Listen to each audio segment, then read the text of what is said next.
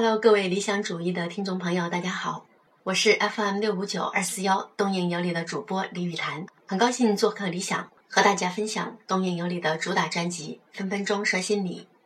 这个栏目和理想主义有着异曲同工的地方，都是在两三分钟以内，希望和大家分享实用而有效的心理学常识，希望能对大家的生活有所帮助。接下来我们的节目就正式开始了，谢谢你的收听，也谢谢理想的邀请。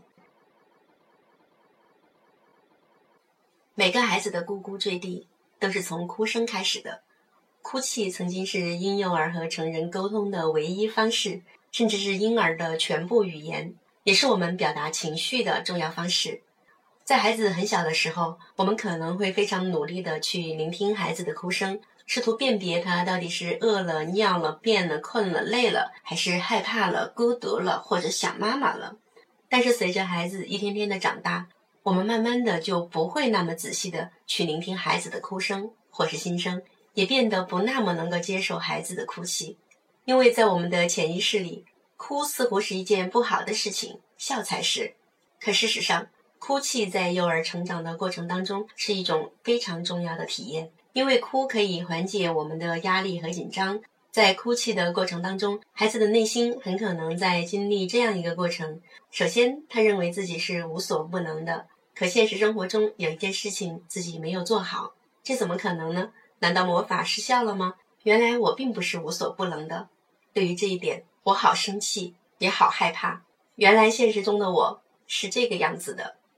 就这样，在这个伴随悲伤哭泣的过程当中。幼儿逐渐的接受了自己是有限的这一现实，让他在面对自己弱小的基础上，慢慢的恢复，慢慢的成长，慢慢的变得充满力量。而父母如果贸然的制止孩子哭泣，试图用劝说、安慰或者是转移焦点的方式把孩子带离痛苦，其本质是在发泄父母本身难以承受的焦虑，而不是在真正的温柔的接纳孩子的情绪。当妈妈试图努力的带领孩子走出悲伤的时候，孩子的内心活动很可能是这样的：现在妈妈来了，她看起来好紧张、好焦虑。看来这件事情是真的很可怕，以至于她和我都一样的无法面对。她好像不喜欢看到我哭或是难过。原来哭是不好的，会让她感到不安和焦虑。你看，现在妈妈正在努力的哄我开心，可是我希望的是她可以看到我的难过。我明明想吃一块饼干，吃不到很伤心，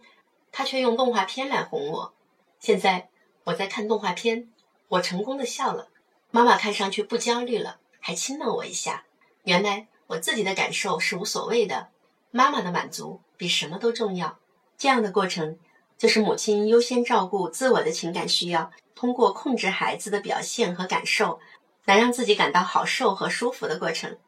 这样的过程剥夺了孩子面对挫败感的体验，让孩子失去了在成长当中学会自己处理情绪的力量。今日观点引自心理咨询师美西。查看引用原文，请关注微信公众号 FM 东瀛有理的全拼，